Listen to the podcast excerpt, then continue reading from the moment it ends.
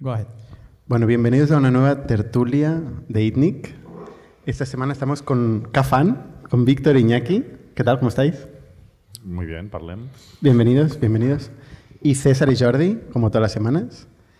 Eh, vimos un tuit de Iñaki hace un par de semanas que criticaba los pitch to investors presenciales. Decía, ¿cómo esto todavía existe? La primera de la frente. Entonces menos, dijimos, menos "Oye, mal va- que, somos soci- que somos socios, ¿no? Nos vamos a traer a Iñaki. y aquí estamos. Aquí estamos en un pitch to investors presencial. Muy bien.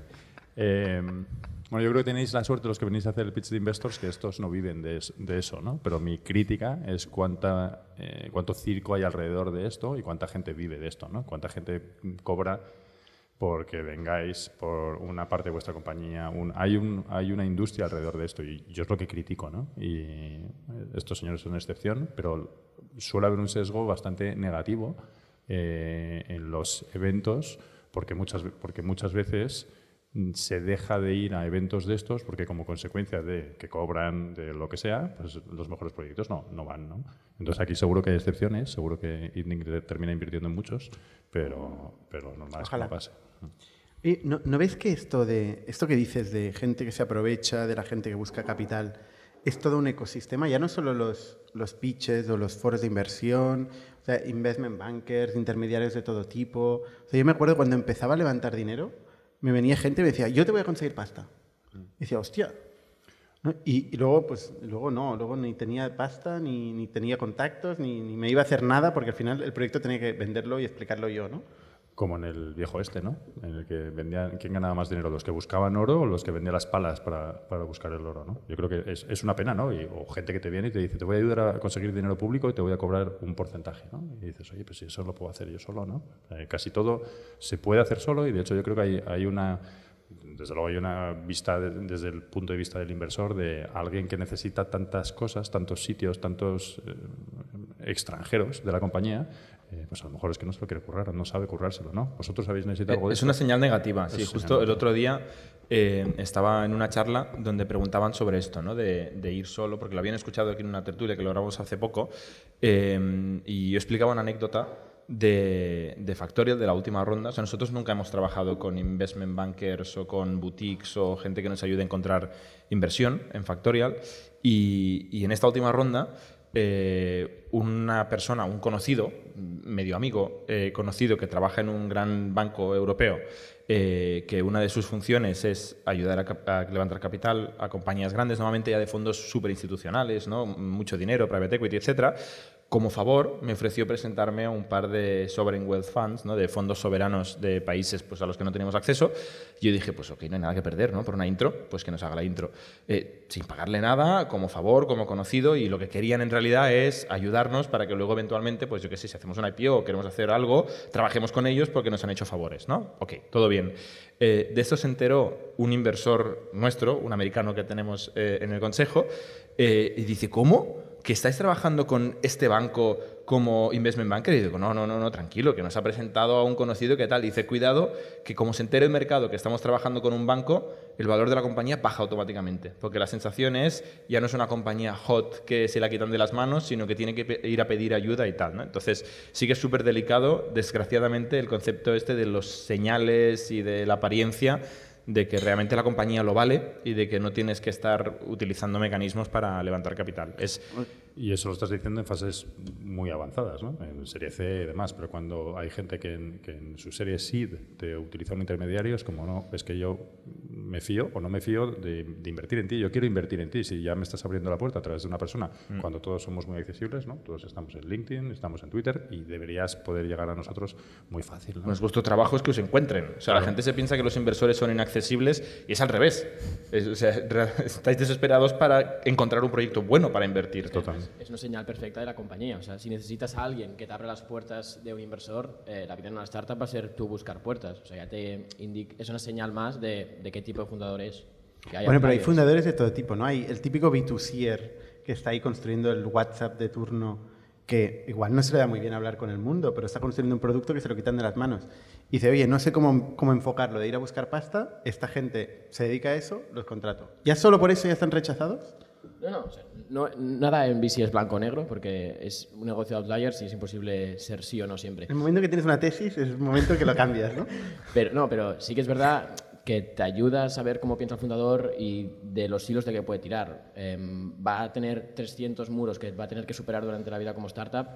em, tienes que buscar las formas para superar estos muros. Y si en el primer muro, que es levantar dinero, estás echando la mano de alguien, pagando, también te indica ya algo, algo ahí.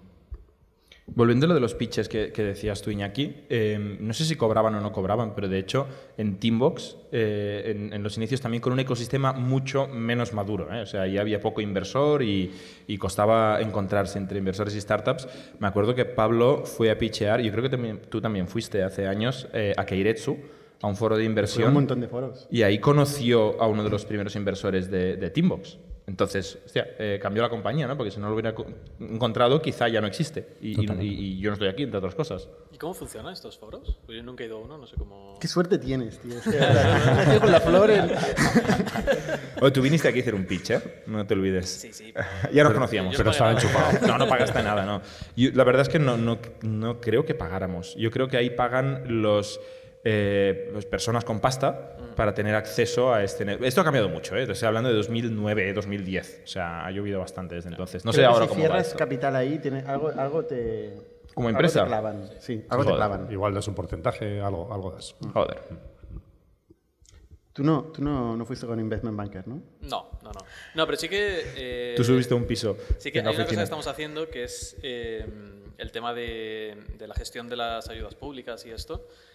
Claro, o sea, sí, sí que podemos hacerlo nosotros, pero al final no es nuestro foco. Entonces, a nosotros nos viene muy bien eh, pues, contratar a alguna empresa de estas que te ayuda a gestionarlo. Porque es a éxito, ¿no? Y dices, bueno, Porque me es dan éxito, pasta éxito. Exacto, es pasta que no, no recibiría de otra forma, porque yo no lo voy a hacer, yo no voy a preparar el proyecto entero. pues Pero por un 80 tema más emocional, ¿eh? Porque dices, si piensas, hostia, es mucha pasta, ¿eh? Realmente seguir, cumplir con esos formularios que te Claro, dan. el problema es el trabajo que da. Que un VC no te lo da early Es la stage. percepción del trabajo que da. Uf. Porque trabajo. nunca lo hemos hecho. No. Siempre hemos tenido intermediario. O sea, Pero yo he visto, he visto los montones de papeles, ¿eh? Son Oye, grandes. Yo, yo cuando, cuando fui emprendedor, porque antes de no hacer nada como ahora, que, es, es Luego hablaremos decir, de los no hacemos nada. Antes de hacer eso, yo monté mi empresa, salió bien y demás. Yo pedí dinero en ISA con mis manitas, ¿eh? Y tampoco pasó nada. O sea, que, que es un, es un O sea, tú trabajo. hiciste como- del, el fajo de... Yo hice todo, ¿Y te lo dieron? sí. Mm. Y lo devolví. Muy bien. Quiero decir, porque en ISA es una grandísima herramienta, pero mucha gente no lo devuelve porque las compañías no salen bien. Pero las que lo devuelven, lo devuelven con creces, porque el tipo de interés sube. ¿eh? No es mucho, no es mucho. Si hay EBITDA. es- hay- claro. El es EBITDA. Justo Que que hay, que, hay que evitar. Claro, Como claro. startup hay que evitar el refiero. Eso es. No, no, sube ese EBITDA y si hay amortización anticipada. Sí, pero los primeros años los términos son espectaculares. Sí, no, no, hay, eso no hay colateral mola. personal. Por hoy te dan caja cuando es la vida o la muerte. Con lo cual, o sea, nosotros también tuvimos, eh, pedimos en ISA y lo conseguimos, pero con un intermediario y, y nos salvó la vida. O sea, cualquier euro te salva la vida al principio, sí, sí.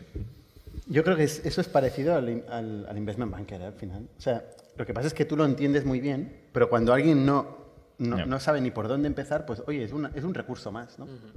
Bueno, en fin. Oye, ¿qué es Cafán? Explícanos un poco. ¿Qué, qué, qué sois? ¿Qué es Cafán? Para la gente que todavía no conozca Cafán. Nosotros solo invertimos en unicornios. Exacto. No, es una broma. No hay muchos fondos que puedan decir eso. Y de hecho le he dicho a, le he dicho a Bernat aquí que no hemos venido a hablar de nuestro libro. Eh, somos un fondo que invertimos en startups y que tratamos de pasárnoslo bien. Ya está. Yo, yo, yo creo que hay que relativizar mucho el mundo de los, de los inversores porque hay demasiada, demasiada elaboración alrededor de ellos, mm, alrededor de nosotros, demasiada gente que se considera demasiado lista y, mucha eh, opcionalidad eh, y suerte también, ¿no? Y, y en eso, yo creo que en los fondos somos más gestores de dinero que no, que no gente que, que acierta en tendencias. ¿no? De hecho, estábamos comentando antes una cosa curiosa y es que tuve ayer eh, reunión de... CAFAN son cuatro fondos ahora mismo de distintas fases eh, y que eh, invertimos en startups y una, y una de las startups que, que tuvimos la suerte de que nos dejaseis invertir, que creo que también es una frase relevante, es Factorial.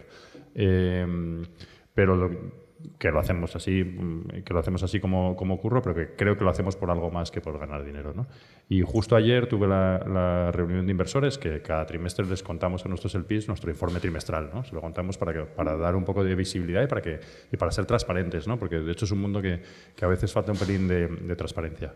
Y, me tocó decirles una cosa curiosa, ¿no? A los de Factorial es una, es una inversión de CAFAN 1. CAFAN 1 empieza en el año 2016. La hacemos en verano del 18, dos años después de que, del primer cierre. Y justo estamos dos años, dos años después del primer cierre de CAFAN 2. Y lo que me tocó decirle a nuestros LPs es, todavía no sabemos cómo va a ir. Porque, paradójicamente, las seis compañías fantásticas que tenemos en, en CAFAN 1 las hicimos en seis meses, ahí, en esas fechas. y las anteriores no han ido bien. ¿Por qué? Ni idea, pero hay un componente de, de aleatoriedad buena. O sea, Estabais muy concentrados estos seis meses. No sé, o nos dejasteis invertir los buenos, ¿no? Eh, que, que, eso es una reflexión buena. ¿Cuáles son las compañías, las seis compañías? Pues mira, las que más suenan ahora, o, por lo menos del entorno de, Barcelona, son Exótica, Factorial y de Barcelona ninguna más, porque luego está Bedeo, está pues Puede ser de otros lados ah, también. Lo, digo, lo digo por la gente aquí, ¿no? Las, las, cuatro de, las cuatro de mayor valor son Urbanitae, Bedeo, Exótica y Factorial. Esas cuatro. Mm. Bueno, y, se hicieron en muy, muy, muy poquito tiempo. Yo creo que un componente de suerte grande, ¿no? Y, por decía que somos gestores de dinero, ¿no? Que creo que es importante. Nosotros, lo importante no es el dinero que invirtamos al principio, sino en cuáles ponemos más pasta y cuándo, ¿no? Porque la labor de un VC es intentar coger tickets en compañías que piensas que pueden tener sentido y poner más dinero a trabajar en las buenas y no poner en las malas y dejarlas morir, ¿no? cosa, que, cosa que no mola nada, pero, pero es la manera de sacarle retorno a un fondo. ¿no?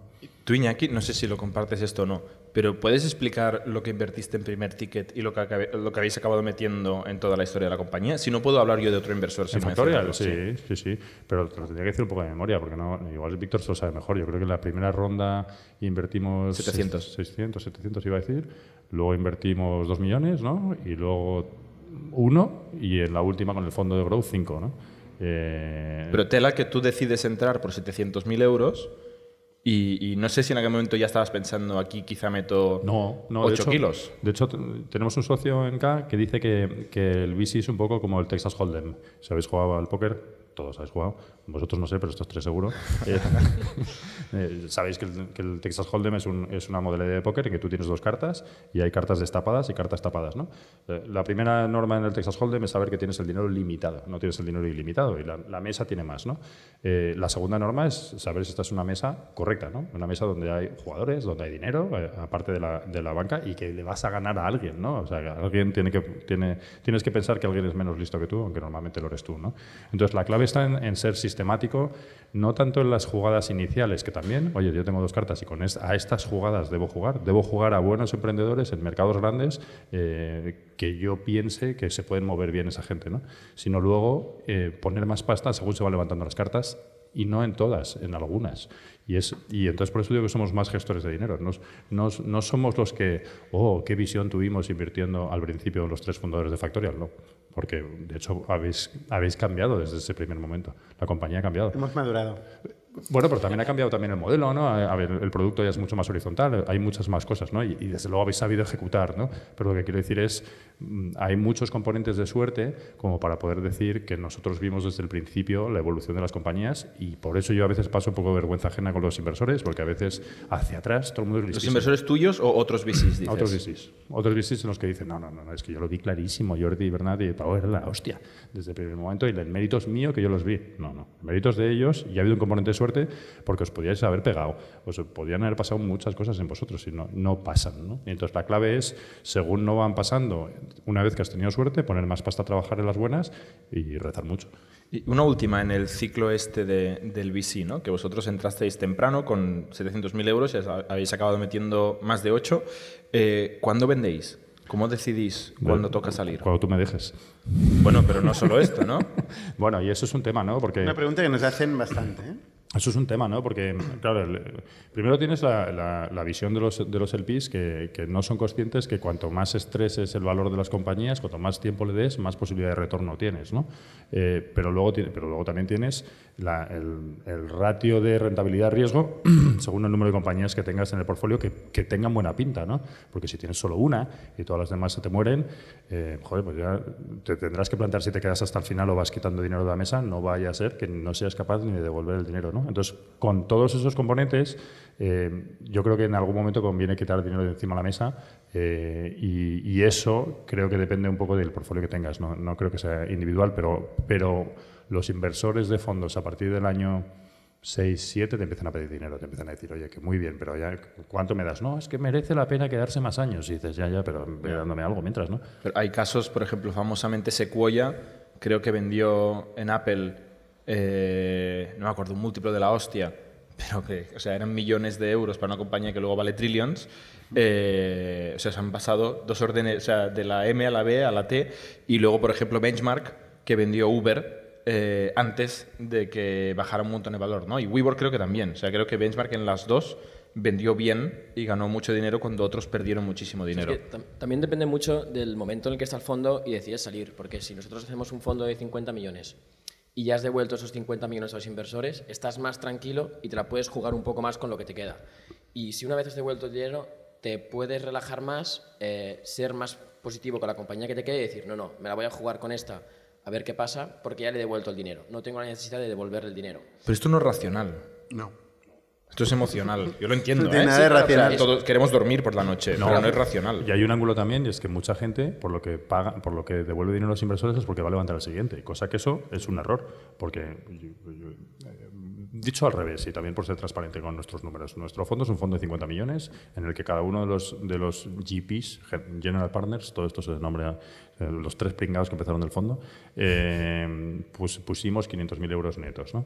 Eh, es que yo como inversor tengo tengo la, la parte de cuánto me voy a llevar del carry, la parte de, pero también la parte de, oye, como inversor también tengo que rentabilizar este dinero, ¿no? Yo, a mí me da igual levantar el siguiente fondo por esa rentabilidad. Yo quiero sacar una buena rentabilidad, entre otras cosas, porque todo lo que no sea por, por, encima de 3X, mi mujer me va a decir que soy gilipollas. qué hago en esto? Porque, porque hay unos mecanismos que si tú sacas poca rentabilidad no te llevas nada.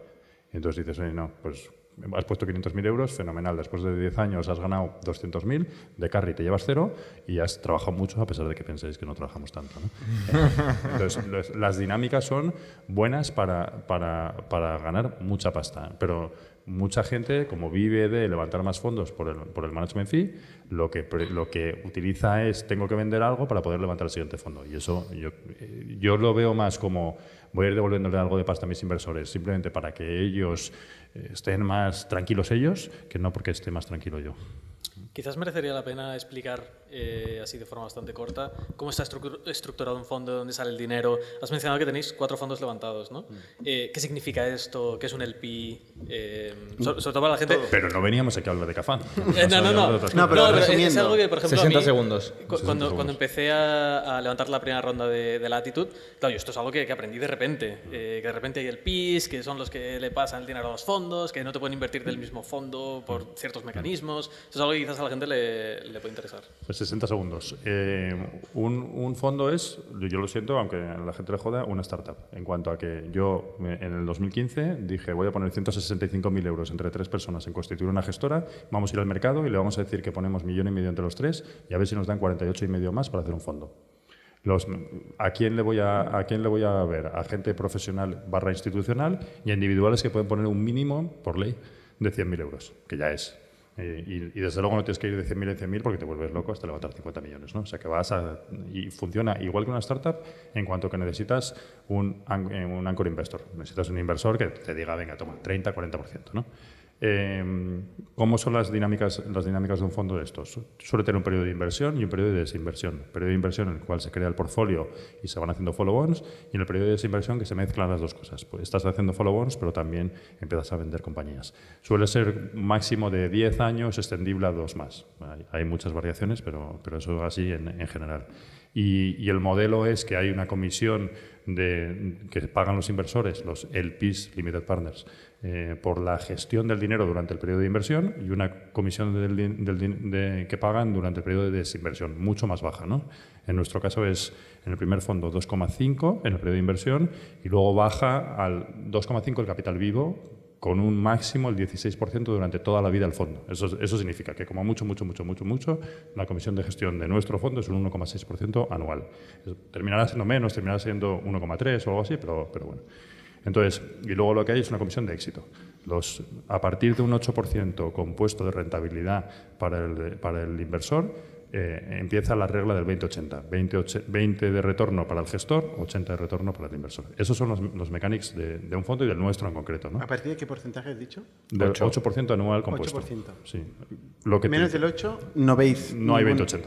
No veis ninguna Nada. comisión, digamos, carry. Es que un 8 está bien. En casa me O cascan. sea, un un 8% de retorno. Sí, bueno, y también es porque, porque estos fondos tienen un riesgo, ¿no? Y es para decirle al tienen liquidez, oye, si tienen ganas poco, Mm. por lo menos llévatelo tú, ¿no? Que, no, que el gestor no empiece a ganar. Pero yo- has dicho un 16% de, de coste de gestión. Es decir, Máximo. un fondo de 50 millones de euros hasta 8 millones de euros No lo invierte. Lo, lo- pueden llegar a, ser para pagar el, el salario de Víctor. es de Víctor. No está mal. Los 8. Este es como Dembélé, mucho. Pero más ya no. Ma- no, más de, más no, de esto. más ya no. Y eso es porque algunos inversores institu- institucionales te lo capan. El que en nuestro caso es el Fondo Europeo de Inversiones, que es el mayor inversor de capital riesgo de, de Europa y por el cual existe mucha de la industria europea. Entonces, antes hemos dicho que somos cuatro fondos porque tenemos dos fondos de ese tipo, de fases iniciales, pero también tenemos un fondo de fondos, es decir, un fondo que invierte en fondos de, de otros, y también tenemos un fondo de fases posteriores. El funcionamiento es el mismo. Y en el fondo de fondos hay dos veces management fee y dos veces carry. No, no, no. no. No. Ah, bueno, lo que quieres decir es que si, si hay... eh, sí. Claro, un 2% y un 2% Sí, sí, sí, sí, y sí, un sí, sí, 20% pero no lo y un cobro yo. 20%, hostia, más vale que vaya bien. Sí, pero no lo cobro yo. Sí, sí, totalmente. O sea, sí que hay. Lo hay, pero lo que pasa es que las comisiones de los fondos más son menores. Hay menos trabajo en invertir. Desde luego que hay mucho menos. Sí. ¿Y, y, y de dónde os vienen los proyectos? O sea, la mayor parte de los proyectos que invertís, o estos seis proyectos, por ejemplo, que habéis invertido, los seis buenos, ¿de dónde os han salido? Al final es una mezcla, ¿eh? es muy complicado en- di- identificar una- un sitio donde están todos los proyectos, porque si no, todo el mundo sería un VC, pero es al final una combinación de tú saliendo a buscar dónde están los proyectos, que eso es estar muy cerca de compañías como Factorial, en las que vas trayendo gente como César a montar compañías y quieres estar cerca para cuando ocurra eso, eso es uno de, de los canales más habituales. Eh, los VCs comparten mucho, o sea, esto no, sé, como que no es, no es muy público, pero los VCs comparten todo lo que ven con otros VCs, porque tú como inversor es imposible que veas todo lo que ocurre en el mercado y mm, aceptas el riesgo de compartir algo que ves con otro fondo, porque aceptas que él también te va a compartir lo que ve él y quizás así te enteras de más cosas. Pero es vuestro competidor. Es nuestro colaborador también porque hay rondas que nosotros no vamos a poder hacer enteras y vamos a, vamos a necesitar a alguien. Entonces los VCs yo creo que mm, en el 89% de casos colaboran y hay muy pocos casos que compiten entre ellos. Pero tienes que tener amigos en VC para, porque tienes que ver compañías que ellos ven, porque quieres apoyar a compañías de otros portfolios que van bien y quieres ser su amigo para que también te dejen participar en sus viajes. Lo que pasa es que en este 20% que compiten se decide normalmente el éxito, ¿eh? Claro, es ahí donde también eh, los fondos buenos saben identificar, no, no, esta compañía la voy a hacer yo solo porque es la mejor, pero eso requiere años y ser los mejores, pero sí, sí que intentas compartir y verlo todo para poder ir desarrollando esto, de decir, empiezo a ver cosas que antes veía y compartía y luego me arrepentía. Por tanto, ahora voy desarrollando la capacidad de decir, no, no, no, veo mm, mm, patrones parecidos, voy a hacerla yo porque ya, paso- ya he pasado por aquí. Yo para complementar lo de Víctor diría dos cosas. Una, no solo hemos, solo hemos invertido en una compañía que salió de un evento y no tanto porque la vimos en el evento, sino porque escuchamos que había ganado un premio y entonces dijimos, Oye, ¿qué, qué segmento más interesante, vamos a ver, y de hecho es una de las buenas. Eh, pero todas las demás han venido por referencias de business angels, emprendedores y demás. Y lo que sí que creo que es, que es absolutamente crítico es que donde nos la jugamos es las referencias que los emprendedores deben pedir de los inversores eh, a la hora de decir, oye, ¿cómo, cómo son estos? Y si por lo menos no molestan, porque hay gente que, que molesta un poco. Y habéis hablado de estar cerca de Factorial y tal. O sea, ¿habéis- ¿Conocisteis a Latitude? Sí, Te has metido en un lío. No perdonas ni una, ¿eh? no, perdona ninguna. la conocimos, eh, le dijimos que no y, probablemente nos hayamos equivocado. Pero nos O sea, yo- equivocamos un huevo de veces, ¿eh? O sea, mira, eh, mira, yo podía haber invertido en Wallapop, en Factorial, en Factorial he invertido, en, en Wallapop, en Globo y en La Nevera Roja, por ejemplo. Y en Cabify. En ninguna de las cuatro invertí. Y- Pensabas que yo era Y, inteligente. ¿Puedo preguntar por qué dijisteis que no a Latitude? Perdón, pe- pe- pequeño. Nos dijisteis que sí y nos Sí, dijimos que no. verdad, sí. Como Bueno, por, porque, por, por, por un tema económico, por un tema de... Bueno, teníamos eh, varios deals encima de la mesa y acabamos eligiendo otro. O sea, al final también en España se valoran distinto las compañías de cómo se valoran fuera. Y esto es algo que cambia durante el tiempo y ahora es de esta forma, pero en España no estamos acostumbrados todavía a pagar precios tan altos para, en compañías tan tempranas porque los casos de éxito son menores. Entonces, hay más riesgo en, en estos casos que en, en, en, otros, en otras regiones, como por ejemplo UK, en los que sí es más habitual pagar múltiplos más altos porque los, ecosistemas están hechos así y todo el mercado paga eso. Pero te voy a llevar la contraria de Víctor. Eh, alguna vez sí que lo hemos pagado. Sí, sí, lo hemos, pagado, hace poco una compañía de 15 millones que, que, no, que no tiene nada. Y, perdón. Pero, pero, pasa, pero, pasa, Es que, ¿sabes lo que pasa? Que yo creo que es muy difícil comparar deals, ¿no? Es, es no esto, es, esto es como el día que eliges una pareja en tu vida. Pues es que no es comparable. Es, oye, pues me gusta más Bernat o me gusta más Jordi. Hay cosas de Jordi que me gustan. un ejemplo mejor. pues tenía que utilizar a vosotros. Pero hay cosas que me gustarán más de uno, más de otro, pero al final llego y digo, pues me gusta más Bernat. Y, ya está. Y no, no tiene más. Pero yo quiero pensar que. Cuando, he dicho que era fácil. Tienes mucha barba, Jordi. Cuando ocurre eso, es un aprendizaje para los fondos de aquí. O sea, yo quiero pensar también que Mm, nadie sabe si, quién acertó y quién se equivocó, pero de todas las rondas podemos aprender y viendo casos como estos, yo creo que para los fondos españoles también es un aprendizaje de decir, hey, em, veamos a ver qué pasa y quizás es algo que tenemos que corregir nosotros en el futuro. Yo lo veo así, por lo menos.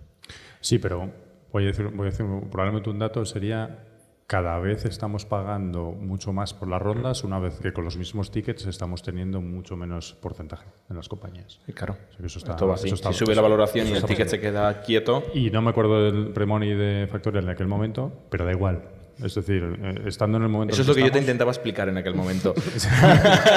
no era nada fácil. Yo no, fue fácil. Yo no fui el lead Ahora da igual, en aquel momento yo no, fui igual. El, yo no fui el lead investor. O sea que a mí no me lo es cierto. ¿Os acordáis de, vuestro de vuestro premoni? Sí, claro, pero no sé si hace falta compartirlo todo tampoco aquí. Oye, hablando de precios y de premonis y de múltiplos, eh, se habla mucho eh, de, lo, mal que estamos ¿no? ahora mismo en el mundo de la inversión. Eh, hay menos operaciones, los múltiplos, hoy ha caído Meta, Facebook, ¿no? otro 20% me parece, una locura así. ¿Vosotros qué habéis visto en el mercado? En, hechos, ¿eh? o sea, en inversiones, precios, en número de operaciones. Hay más miedo y el miedo significa, o sea, al final cuando la bolsa baja es como una cascada en la que las rondas de growth también van a bajar porque los inversores quieren hacer los mismos, los mismos múltiplos y si baja la bolsa acaba bajando todo y acaba llegando. Y hoy justo nos compartían otros fondos de Estados Unidos que ellos empiezan a ver una bajada muy relevante en el número de, de deals en pre-seed y y no, no tanto en, en, las valoraciones, que, que, que también, pero sobre todo lo ven más en el número de deals. Y ellos creen que es porque los, al final la mayoría de startups que levantan mucho dinero en fases iniciales es porque vienen de grandes empresas.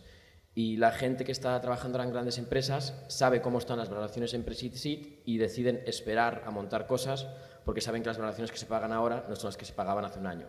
Y hace un año quizás se tiraban a la piscina más porque decían, oye, con este mercado eh, no tengo nada, tengo un deck, mm, valoración de 10 millones, lo puedo conseguir. Ahora es más complicado y se quedan más en sus puestos actuales y eso hace, eso hace que haya menos deals.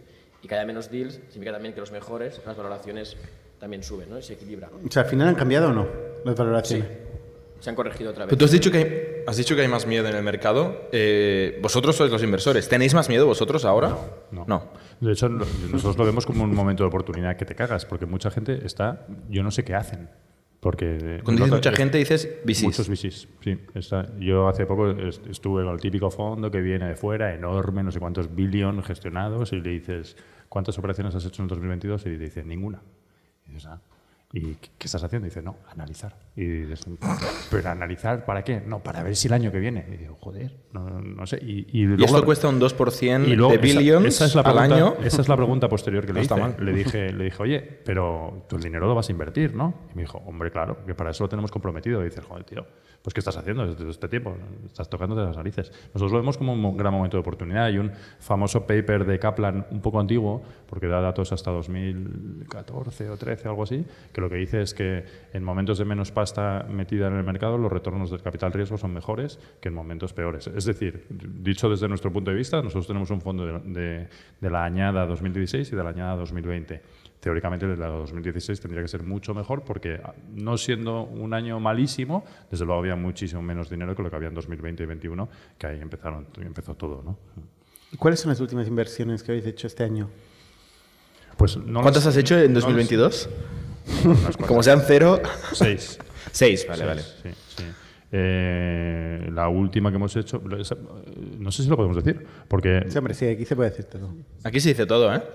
Sí, es, una compañía que se llama Lumo, pero no, pero ¿por qué no lo hacemos nosotros? ¿no? Y creo que esto también es relevante. Nosotros no comunicamos las rondas siempre y cuando no las comuniquen las compañías, porque pensamos que deben ser los emprendedores los que lo deben hacer. ¿no? Entonces, eh, y esto nos ha pasado siempre, y nos ha pasado con gente persiguiéndonos por las rondas de Factorial, y nosotros, yo no digo nada, yo no digo nada, y todo lo que digan los emprendedores, bien, ¿no? Pero hemos hecho, hemos hecho seis. Entonces, con eso somos bastantes respetuosos. No sé si de las del 22, se han, ya he dicho una y no debía haberlo dicho, eh, pero no sé si hay alguna que se haya publicado, creo que no. No, tendríamos que mirar la lista. pero- Esos son empresas nuevas, ¿eh? Sí, sí, no son sí. follow-ons, No, no, no, no, historias. empresas nuevas, empresas nuevas. Sí, sí. ¿Y los múltiplos? Y de hecho, en el fondo de fases posteriores hemos hecho tres. Nuevas. Sí, nuevas. Pero, por ejemplo, soy consciente que, que eh, no, nuevas no. Una conocida, que es Factorial, eh, dos nuevas, que no estamos invertidos en, que no estamos invertidos en ellas. Los múltiplos en algunos muy locos, y no pasa nada. ¿Cuál es el rango de múltiplos? De hecho, yo creo que sois, Mínimo, una, máximo. sois, una, demostra- sois una demostración. Es decir, las mejores compañías se leva- levantan pasta a, múlti- a múltiplos interesantes. Y con eso no digo si el Factorial ha sido la leche o la, o la medio leche. Pero lo que quiero decir es, y las malas sufren más o no levantan. Antes las malas intermedias, pues muchas o casi todas levantaban y levantaban a múltiplos que estaban bien, porque es que había dinero un poco gratis. Mm. Entonces, pero vamos, y, y los múltiplos en, en Super Seed no existen, ¿no? Pues muchas veces nosotros invertimos en Sobre- compañías son que no tienen infinitos. revenue. Los múltiplos son infinitos. Son infinitos. Sí, sí. Hoy tenemos una lista de temas, pero como siempre se nos va el tiempo. Eh, no sé si hay algún tema. Teníamos Facebook de Crece, tenemos Elon Musk, llegó con la pila a trabajar en... Oh, es muy gracioso, ¿eh? Si no habéis visto a. Elon Musk entrando en la oficina de Twitter con una pila, es muy gracioso y es por un meme. Es que este tío tiene unas narices. Hay un meme que siempre le hacen a él. Cuando Elon Musk tuitea, no sé si lo seguís en Twitter, pero hay como un, un ejército de fanáticos que siempre ponen los mismos tweets de que si es un alienígena, los mismos memes, de que si es un alienígena, de que si no sé qué. Y luego hay estos juegos de palabras con memes eh, y una frase, ¿no? Eh, let that sink in, eh, deja que cuaje ese concepto, ¿no? Pues se, se lo dicen mucho. Y el let that sink in es una pila que entra por la puerta. Y Elon Musk, que es un troll en mayúsculas, ha entrado a Twitter con una pila y le han hecho un vídeo eh, haciéndose el mismo un meme de sí mismo, que es un poco... O sea, hay, hay que estudiar casi una carrera universitaria para entender lo que dice este señor. ¿Cómo, ¿eh? cómo Pero tiene que ser la entrada gracioso. de Elon Musk en Twitter después de estar ahí rajando de, de la compañía, de todo el mundo? Decir explícitamente que va a echar el 75% de la plantilla, entra por ahí Haciendo un meme. haciendo un meme.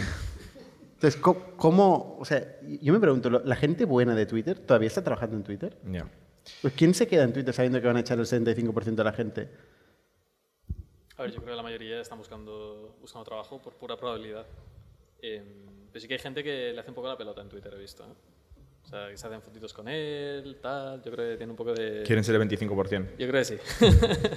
Hombre, lo que es muy duro es anunciar, o sea, es muy duro anunciar 75% de recortes eh, siempre, ¿no? Pero lo que me parece una locura y una imprudencia y una falta de muchas cosas es anunciar que, pretende despedir al 75% de la gente y no decir quién inmediatamente. Yo entiendo que cuando una compañía tiene que hacer algo así, oye, es durísimo, pero quizá es esto o el 100%. Entonces, oye, mejor el 75% que el 100%, ¿no? Yo creo que ahí estaremos de acuerdo eh, todos. Pero en ese mismo instante tú te hundes si no sabes si estás dentro o fuera de esta lista, ¿no? Y este tío pone por Twitter ahí cosas ahí tan tranquilo y luego el 100% de la gente está planteándose, ¿soy uno de los cuatro afortunados o tres No, no de esto no creo que no lo, no lo puso por Twitter, ¿no? Lo puso en, el, en los papers que tenía de... O sea, con los inversores, con la gente que le tenía que prestar dinero, tenía un plan de reducción de costes y ahí es donde lo, ahí es donde lo propuso. Pero sí, efectivamente, ¿no? ¿Quién se queda ahí? Y la pregunta es, ¿y si, y si eso funciona con el 25% de la plantilla? Oye, la- el resto de, de social media del sector tech no van a decir, oye, Lo habrá comprado barato, ¿no? También. o, o nos sobra gente, ¿no? Otra gente, ¿no? Bueno, y también una de las cosas que pasan en esas compañías, o por lo menos pasaba hasta hace unos meses, es que eh, tampoco les importaba tanto si se llevan de Twitter, porque se iban a ir a una similar, cobrando una cantidad similar, con unas esposas de oro similares. Que, que eso no se nos olvide, que, que hay una movilidad horizontal a compañías en las que ganas o lo mismo o un poco más, que tienes que estar tres años para vestear tus acciones, y luego, oye, pues ya me iré a otra, ¿no? Sobre todo en Silicon Valley, Sobre- sí, claro, allí digo. Sí, sí. Somos un ecosistema de startups tech de Barcelona, creadores de Camalún, Kipu y Factorial, entre otras. Ofrecemos más de 5.000 metros cuadrados de coworking a startups y organizamos eventos diarios para discutir negocio y tecnología hasta la saciedad. Desde ITNIC Fund invertimos en equipos con capacidad de construir grandes productos y negocios. ¡Te esperamos!